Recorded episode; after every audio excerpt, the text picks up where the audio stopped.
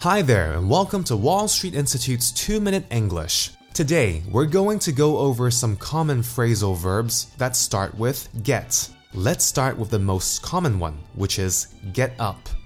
Get up can be used in the same way as wake up. For example, I get up every morning at 7 a.m. Get up can also mean sit up. For example, a teacher might say, Okay, everyone, I want you to get up from your seats and walk around the room. Get through means to complete or finish. For example, it's really hard to get through the day. I have so much to do and so little time to do it. Get over means to recover from.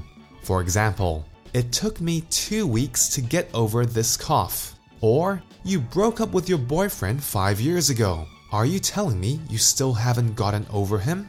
Get going means to increase one's speed. For example, we'd better get going soon, otherwise, we will miss the start of the movie.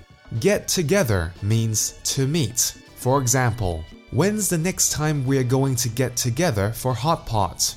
Get away with means to do something without anyone finding out. For example, John got away with cheating in the exam. Get across means to communicate. For example, I need to get across to you that you must study hard for your exams in order to get a good mark. Get by means to survive. For example, I get by every month on $4,000. The last one is get along with, which means to be on good terms.